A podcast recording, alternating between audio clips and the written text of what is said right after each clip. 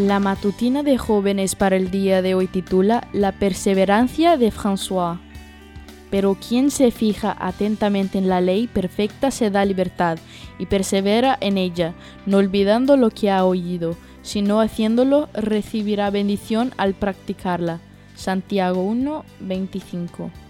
La Real Academia Española define el verbo perseverar de la siguiente manera. Dicho de persona, mantenerse constante en la prosecución de lo comenzado, en una actitud o en una opinión, o permanecer en un estado o situación.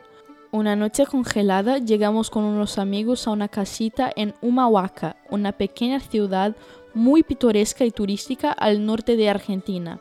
Íbamos a hospedarnos gracias a la amabilidad de un alfarero local y al entrar en su cocina conocimos a un mochilero francés que también estaba visitando ese lugar. Nos contó que en unos días llegaría la bicicleta que había comprado para recorrer de norte a sur toda Argentina. Nos mostró su carpa, su alforja, sus escasas pertenencias que cabían en su pequeña mochila y nos habló de su determinación de llevar a cabo ese sueño largamente acariciado. Dos días después viajamos hacia el norte y él recibió su esperada bicicleta y partió rumbo al sur. Le llevó 184 días y 6.500 kilómetros llegar a destino, pero lo logró. Atravesó la cordillera, sobrevivió tormentas, calores, camiones, vientos, frío y cansancio extremo, pero perseveró en lo que se había propuesto y lo consiguió.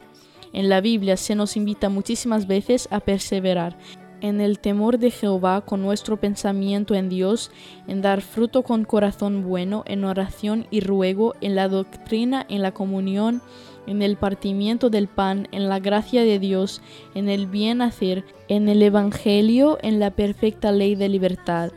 Tantas formas y aspectos que quedan cubiertos no solo en nuestra vida espiritual personal, sino en las acciones cotidianas hacia los demás. Así como el minero descubre vetas de precioso metal ocultas debajo de la superficie de la tierra, Así también el que perseverantemente investiga la palabra de Dios como si buscara tesoros ocultos encontrará verdades de inmenso valor, las cuales están ocultas de la vista del investigador descuidado.